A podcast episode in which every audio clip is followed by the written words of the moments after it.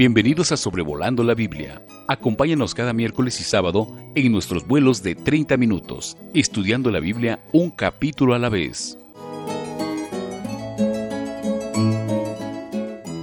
Estamos sobrevolando la Biblia hoy en el episodio número 75 que corresponde con el libro de Éxodo y el capítulo 23. Hemos visto que después de los diez mandamientos en el capítulo 20, la ley básica que Dios le dio a Israel por medio de Moisés, en el capítulo 21, sigue en el capítulo 22 y ahora en el capítulo 23, eh, tenemos una serie de leyes, ordenanzas, reglamentos en cuanto a la vida ética, a la vida moral y a la vida judicial entre el pueblo de Israel. Tenga en mente que esta ley para nosotros como creyentes en Cristo el día de hoy ya caducó, pero abundan principios y eh, aplicaciones muy, muy relevantes a nuestras vidas el día de hoy. Para eh, la reseña del capítulo voy a utilizar las cuatro De la literación que nos dio el renombrado comentarista bíblico Warren W. Wiersbe. Tiene muchos libros ya traducidos al español. Él está con Cristo desde el 2019, pero siempre que vea eh, libros eh, de él, eh, invierta en sus escritos. Le va a ser de mucho provecho como lo ha sido para mí a lo largo de muchos años.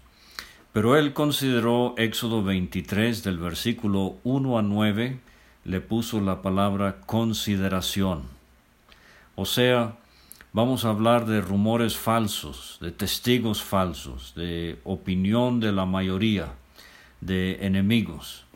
Eh, entonces hay que tener eh, esta consideración en mente y no dejarnos engañar o llevar al error pero versículos 10 a 13, la segunda C que él le puso al capítulo es la idea de conservación.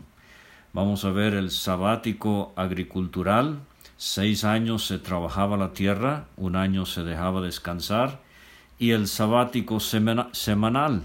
Seis días se trabajaba y un día se descansaba. Luego versículos 14 a 19, eh, celebración tenemos tres fiestas anuales a las que debían ir por lo menos los varones eh, a Jerusalén. Y finalmente, versículos 20 a 33, el hermano Wiersbe eh, le puso la palabra consagración, o sea, en la travesía por el territorio enemigo, Dios exhorta a su pueblo a que mantengan su devoción a Él que se mantengan ajenos a los dioses y a las prácticas de los paganos, sirviendo solamente al Dios vivo y verdadero. Entonces, de una vez vamos a entrar en materia, capítulo 23 del versículo 1 a 9. Tenemos aquí en los primeros tres versículos prohibiciones que se dan para salvaguardar la integridad la imparcialidad en juicio. Esto es sumamente importante. Estos principios aplican especialmente el día de hoy a los que son eh, sobreveedores o pastores, ancianos en una iglesia local. Fíjese, dice primeramente el versículo 1, no admitirás falso rumor. Y esto eh, si se llevara a cabo el día de hoy, cómo nos evitaría de tantas eh, injusticias entre creyentes, falsos rumores. Recuerdo mucho la anécdota del hermano ya con Cristo Philip Harding de Gales, cuando nos contó de una joven que hizo una acusación muy fea contra un anciano de muchos años, un hombre muy fiel, y el resultado fue que este hombre fue puesto fuera de comunión y murió fuera de la comunión. Y con el paso de los años, la joven confesó que lo que había dicho acerca de ese hermano era mentira. Entonces, no admitirás falso rumor. Dice también, no te concertarás con el impío para ser testigo falso. Y hemos visto ya que varias de estas ordenanzas son ampliaciones de los diez mandamientos que vimos en el capítulo 20.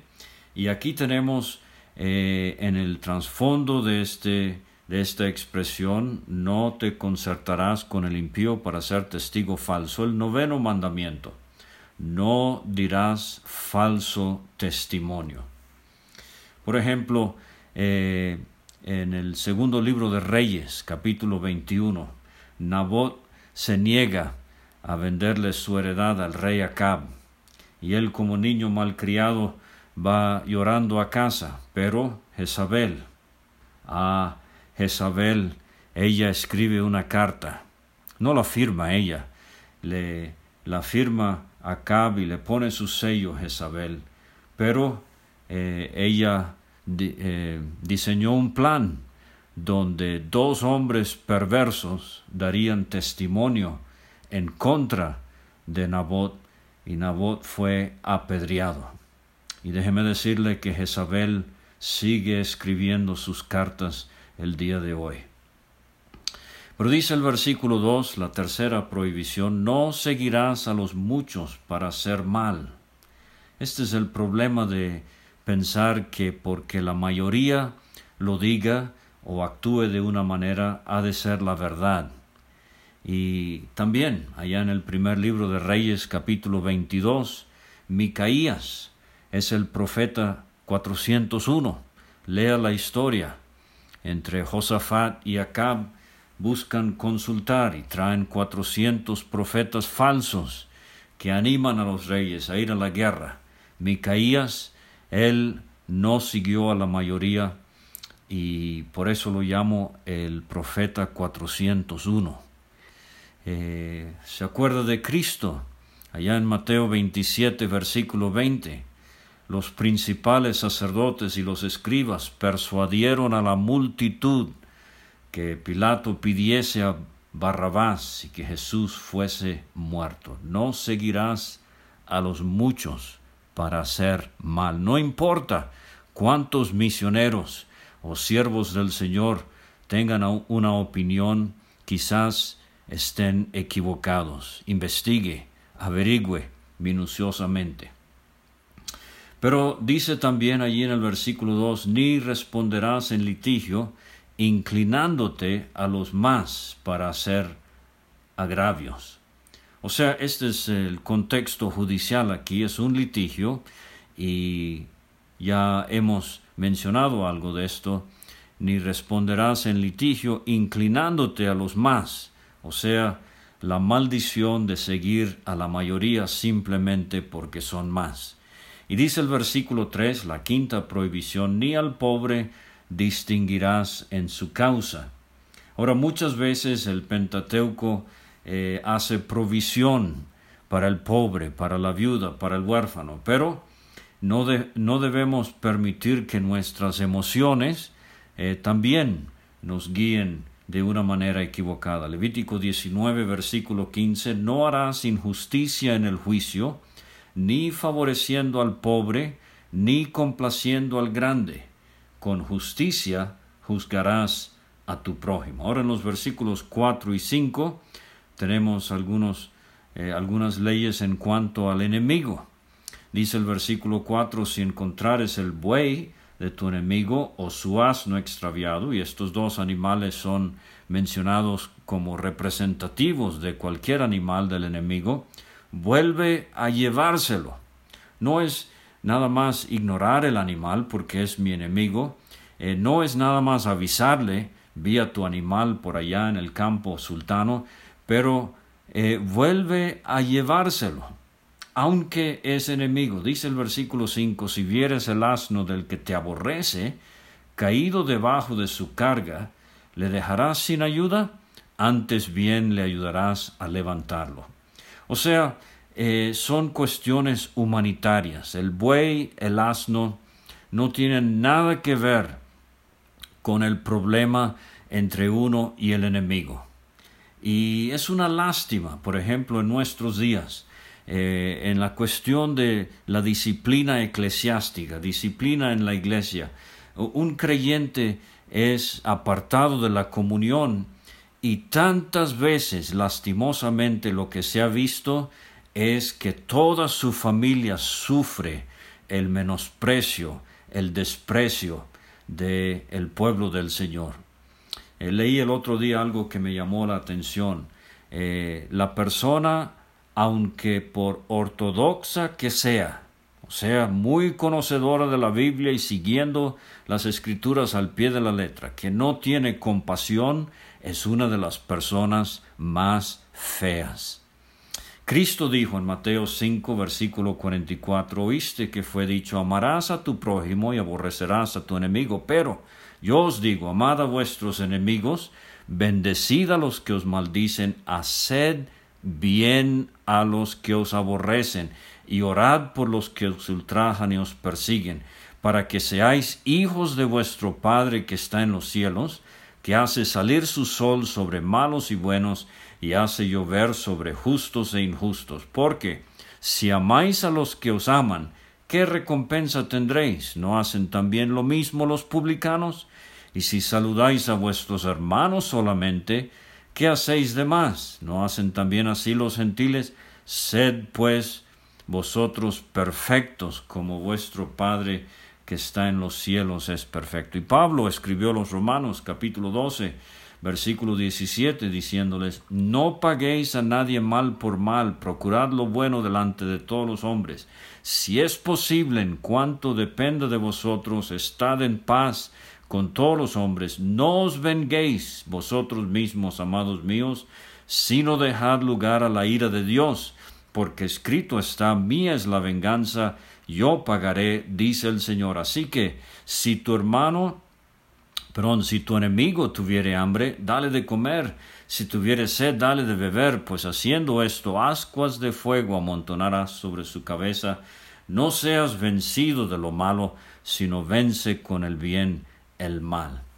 Ahora versículos 6 a 9 tenemos una variedad de leyes. No pervertirás el derecho de tu mendigo en su pleito.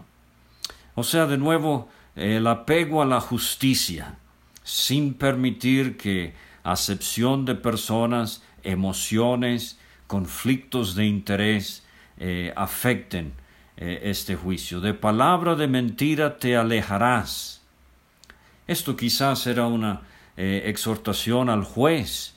En el momento en que se nota algo fraudulento, abandonar el asunto por completo y ni siquiera darle atención. No matarás al inocente y justo. Esto me hace pensar en Cristo mismo, nuestro Señor. Pedro dijo de Cristo en Hechos 3, versículo 14, negasteis al santo y al justo. Santiago quizás hablando de su medio hermano Cristo, o quizás hablando de una situación eh, ya en sus días cuando escribió su epístola, él dice en el capítulo 5, versículo 6, habéis condenado y dado muerte al justo, porque yo no justificaré al impío, dice Éxodo 23, versículo 7.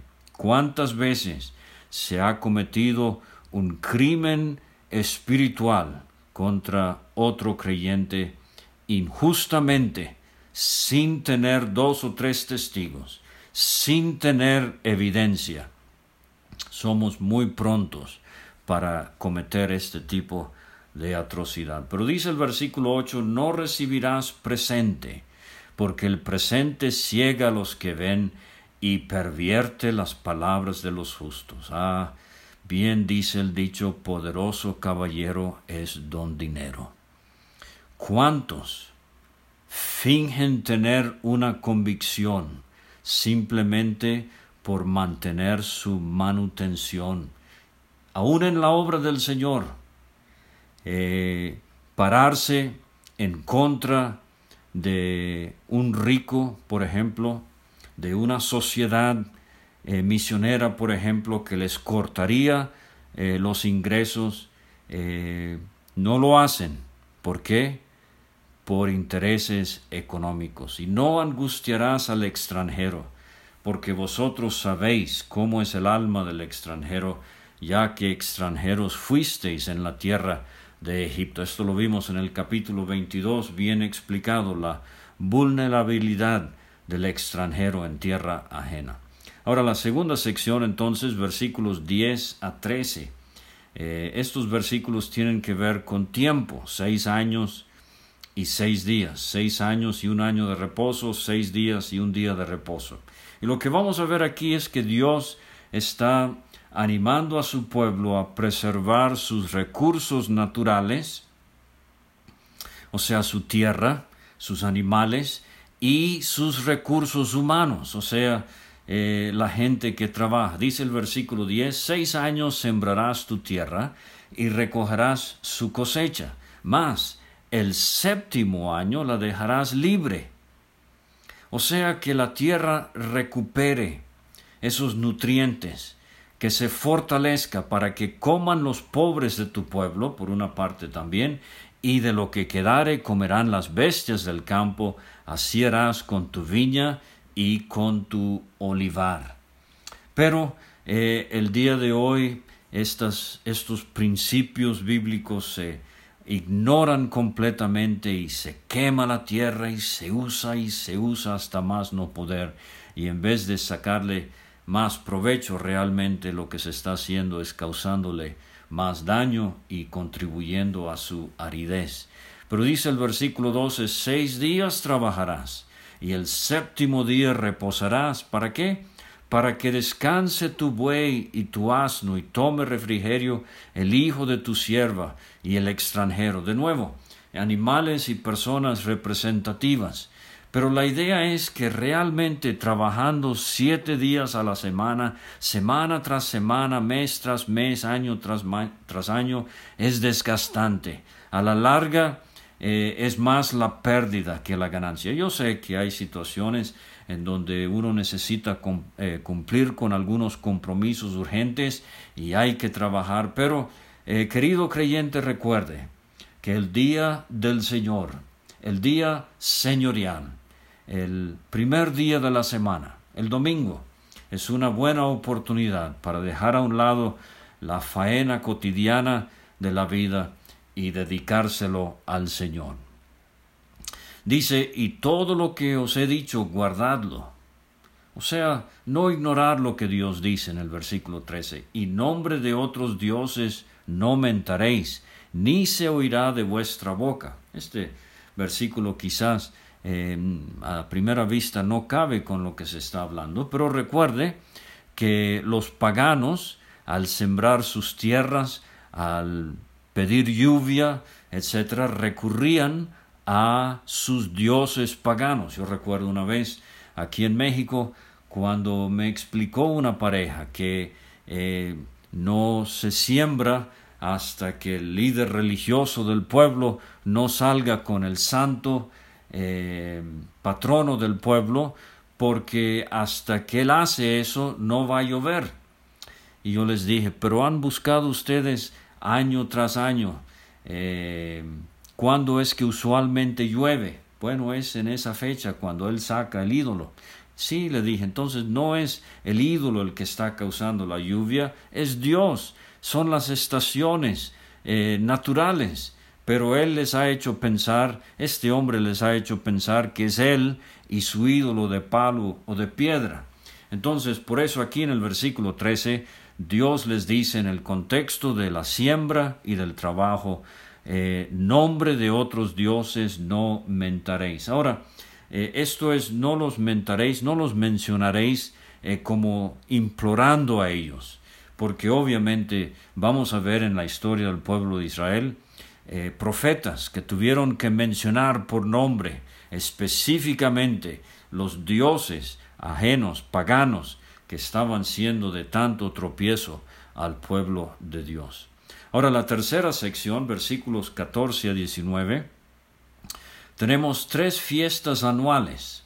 Ahora quizás usted se pregunte por qué no se menciona aquí la Pascua o el día de la expiación o el día de las trompetas, por ejemplo.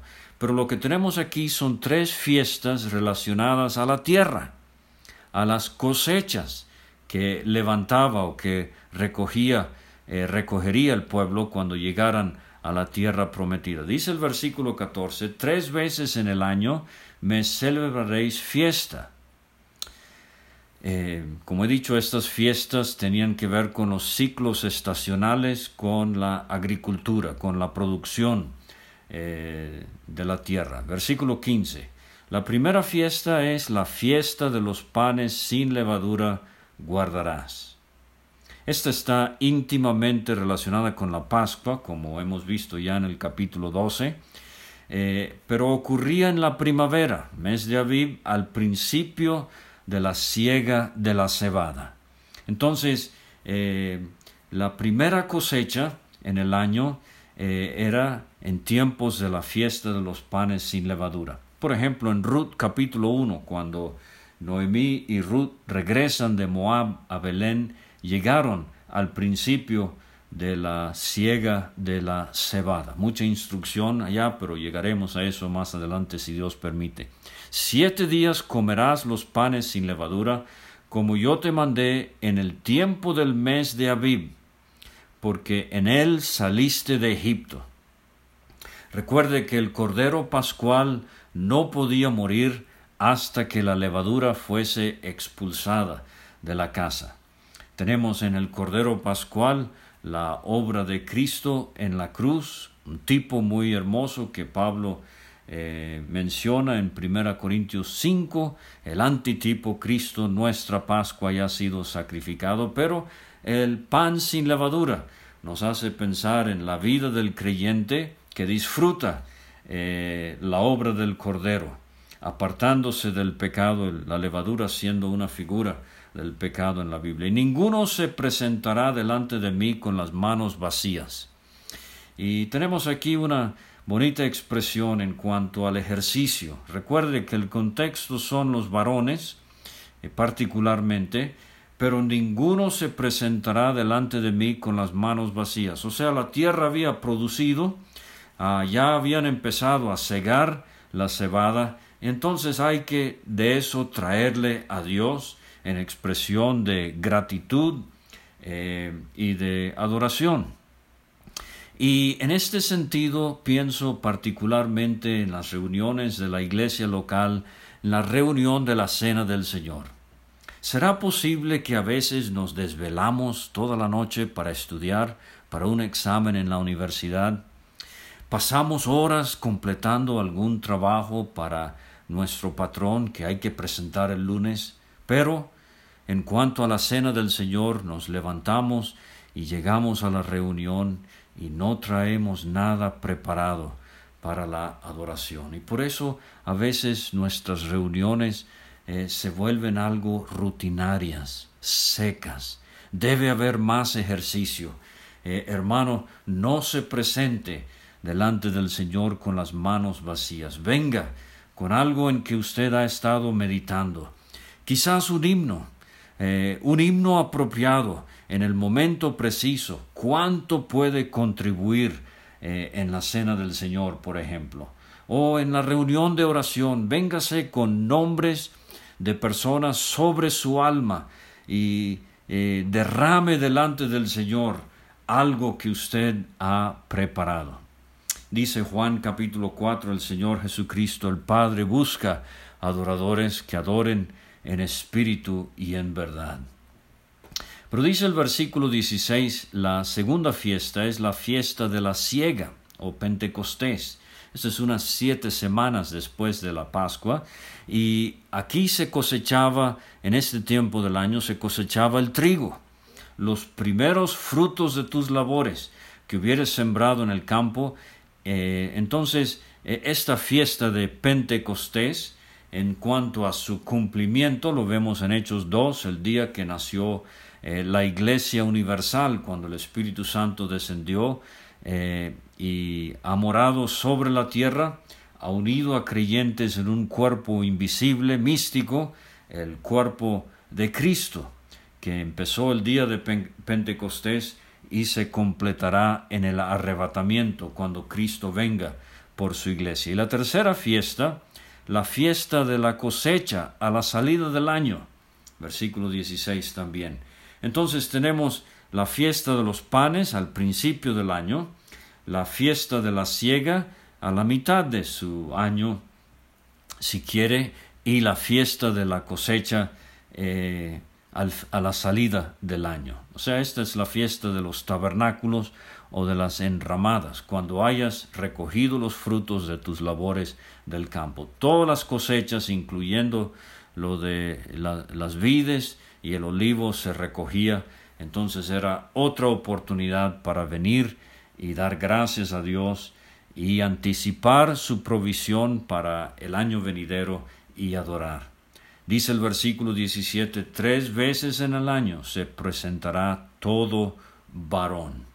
Ahora es interesante que en el libro de Deuteronomio capítulo 16 se anticipa que este hombre va a llevar a su familia, a su esposa, a sus hijos, a sus siervas, a sus siervos, y juntos se van a alegrar delante de Jehová. Y tenemos el caso específico de Ana, eh, que acompañaba a Elimelech en primer libro de Samuel capítulo 1, y también María, que iba con José eh, Lucas capítulo 2 y llevaban también a nuestro Señor. Tres veces en el año se presentará todo varón delante de Jehová el Señor. Bueno ir a las reuniones para ver a otros creyentes. Bueno ir para disfrutar el convivio, eh, etc. Pero Dios nos ayude siempre a tener en mente que nuestra asistencia primero y ante todo es para estar delante de Jehová el Señor. Y entonces el versículo 18 dice, no ofrecerás con pan leudo la sangre de mi sacrificio, eh, la pureza, eh, el pecado expulsado, esto en referencia eh, a la Pascua, pero aplicándolo a la vida cristiana, ni la grosura de la víctima quedará de la noche hasta la mañana, también creo tenía que ver con el Cordero Pascual, o sea, no solamente la pureza, pero lo prioritario.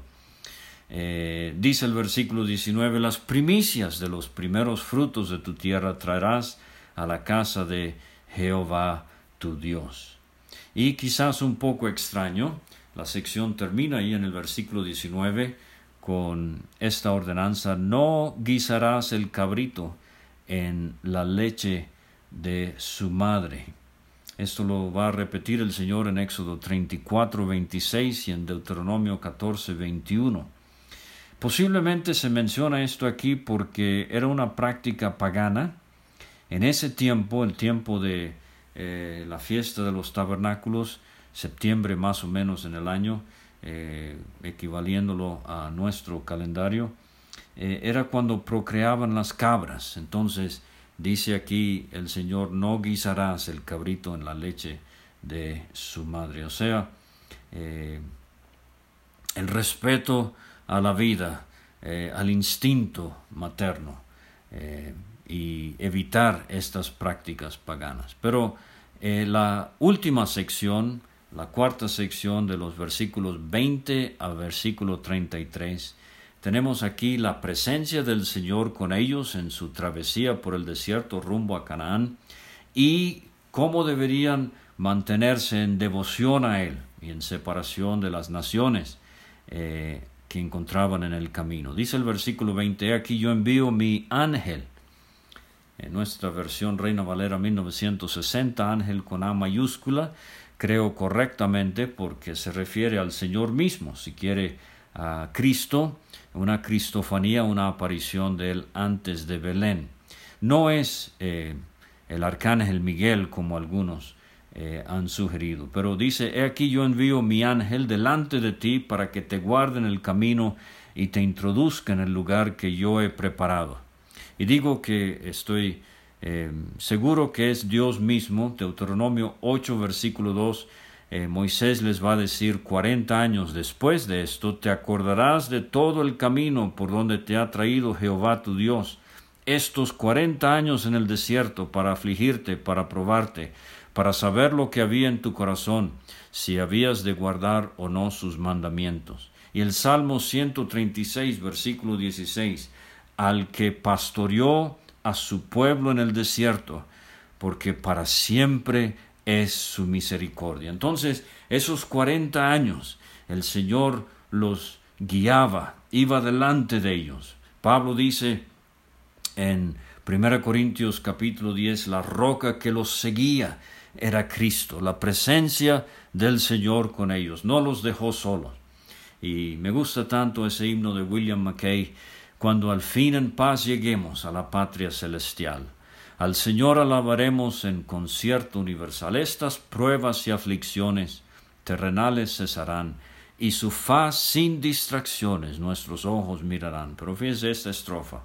Olvidar jamás podremos su cuidado y compasión, pues allá recordaremos su ternura en la aflicción. Nos guió por el camino, nuestras cargas él llevó, con poder y amor divino, nunca nos abandonó. Yo sé que a estos episodios de Sobrevolando la Biblia escuchan con interés particularmente una pareja que ha pasado por una ah, prueba bastante difícil con la pérdida de su pequeño días atrás. Mire, a veces no entendemos lo que el Señor permite, pero nunca dudemos de su presencia, de su amor, de su ternura de sus propósitos que Él tiene para con nosotros. Dice el versículo 21, guárdate delante de Él, oye su voz, no le seas rebelde, porque Él no perdonará vuestra rebelión, porque mi nombre está en Él.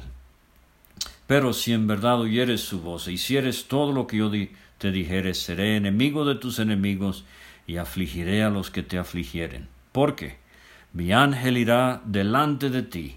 Énfasis eh, seguro. Te llevará a la tierra del amorreo, del eteo, del fereceo, del cananeo, del y del jebuseo, a los cuales yo haré destruir. No te inclinarás a sus dioses, ni los servirás, ni harás con eh, como ellos, antes los destruirás del todo y quebrarás totalmente sus estatuas. Mas a Jehová vuestro Dios serviréis, y él bendecirá, bendecirá tu pan. Éxodo 16 y tus aguas, Éxodo 15 y 17. Y yo quitaré toda enfermedad de en medio de ti, Jehová Rofeca, Éxodo capítulo 15. No habrá mujer que aborte, principio de la vida, ni estéril en tu tierra, y yo completaré el número de tus días, el fin de días, o sea, desde la niñez hasta la vejez, Él promete estar con su pueblo. Yo enviaré mi terror delante de ti, consternaré a todo pueblo donde entres y te daré la cerviz de todos tus enemigos. Enviaré delante de ti la avispa. Algunos piensan que estos los egipcios que eh, eh, atacaban a los cananeos, otros piensan que era como una especie de plaga. ¿Por qué no pensar que eran avispas literales? Eh, que eche fuera al Ebeo, al Cananeo y al Eteo de delante de, sí, de ti. O sea, Dios usando, así como eh, lo ha hecho tantas veces, Dios usando la naturaleza eh, para eh, bien de su pueblo. No los echaré delante de ti en un año. Vamos a ver en el libro de Josué que la conquista tardaría siete años para que no quede la tierra desierta ni se aumenten contra ti las fieras del campo. Poco a poco los echaré delante de ti hasta que te multipliques y tomes posesión de la tierra. Pero vamos a ver en jueces 1 y 2 que eh, fueron flojos en este asunto de echarlos de delante de ellos. Fijaré tus límites desde el Mar Rojo. Este es el Golfo de Acaba, el límite suroriental que tendrán los judíos, hasta el mar de los filisteos, el mar Mediterráneo, desde el desierto, el lindero sur, hasta el Éufrates, el lindero eh, nororiental, porque pondré en tus manos a los moradores de la tierra y tú los echarás delante de ti. O sea, ellos tenían que poner de su parte. Dios eh, los iba a echar, pero ellos tenían que poner de su parte y echarlos también. Pero fíjese el versículo 31, si en el Medio Oriente se aceptara que estos son los límites dados por Dios a la posesión de Israel, no habrían estas disputas como ahorita hay entre eh, Israel y los árabes. No harás alianza con ellos, como va a ser Josué, eh, un error con los Gabaonitas, ni con sus dioses. En tu tierra no habitarán, no sea que te hagan pecar contra mí sirviendo a sus dioses, porque te será tropiezo. Vamos a llegar a la triste historia de Salomón en este aspecto, sus mujeres paganas que tanto le hicieron tropezar con dioses ajenos. ¿Qué dice Pablo a los Corintios capítulo 6, segunda carta, versículo 14? No os unáis en yugo desigual con los incrédulos. ¿Por qué? ¿Qué compañerismo tiene la justicia con la injusticia? Ninguna. ¿Qué comunión la luz con las tinieblas? Ninguna. ¿Qué concordia Cristo con Belial? Ninguna. ¿Qué parte el creyente con el, eh, con el incrédulo? Ninguna. ¿Qué acuerdo hay entre el templo de Dios y los ídolos? Ninguno, porque vosotros sois el templo del Dios viviente. Como Dios dijo, habitaré y andaré entre ellos y seré su Dios, ellos serán mi pueblo. Por lo cual, Salid en medio de ellos y apartaos, dice el Señor, no toquéis lo inmundo, y yo os recibiré.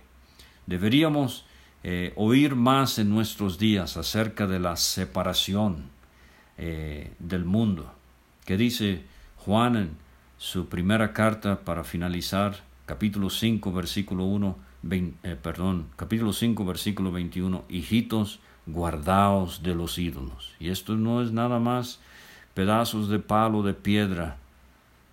Eh, esto tiene que ver con muchas cosas que están eh, usurpando el lugar que solo Dios debe tener en el corazón del que ha sido redimido en la sangre de Cristo. Muchas gracias por acompañarnos hoy, 2 eh, de junio, considerando Éxodo capítulo 23. Gracias por escuchar este estudio. Escríbenos a sobrevolando la Biblia gmail.com. Visita nuestra página www.graciamasgracia.com. Hasta la próxima.